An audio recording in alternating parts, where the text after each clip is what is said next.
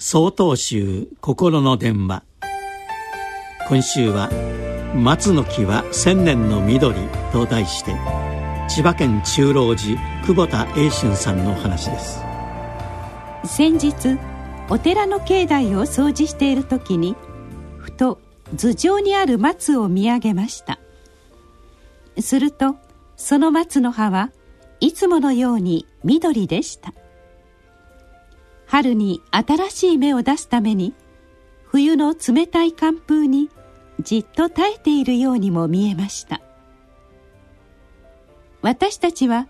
色鮮やかに変化する四季の移ろいに目を奪われがちですが冬になると今まで目立たなかった松の緑の美しさに不思議と目を留めるようになります。樹木が葉を落とす木もある中で松は常に青々とした葉を茂らせています。人々に注目されようと無視されようとあるいは断崖絶壁や強風や雪といった厳しい自然環境の中にあっても一年中何一つ変わることなく松は松としてそこにあるのです。目に見える変化は分かりにくいですが着実に成長をしています。そして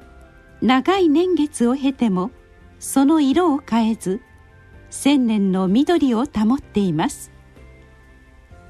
しっかりと根を下ろしている姿を見ると長寿の象徴とされるように生命の強さを感じずにはいられません。私たちは便利さに囲まれた生活をしているためにどうしても世間の新しい情報やものに目を奪われがちです。時には大切な価値を見失わないよう立ち止まって身の回りを見てはいかがでしょうか。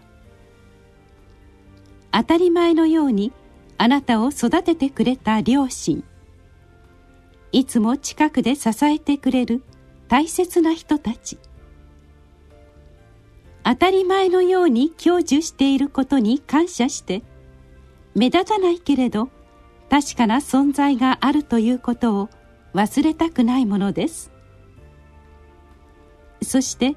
松の木が千年の緑を保つように私たちもあふれる活力と正しい信念を持って人生を生き抜いてまいりましょう。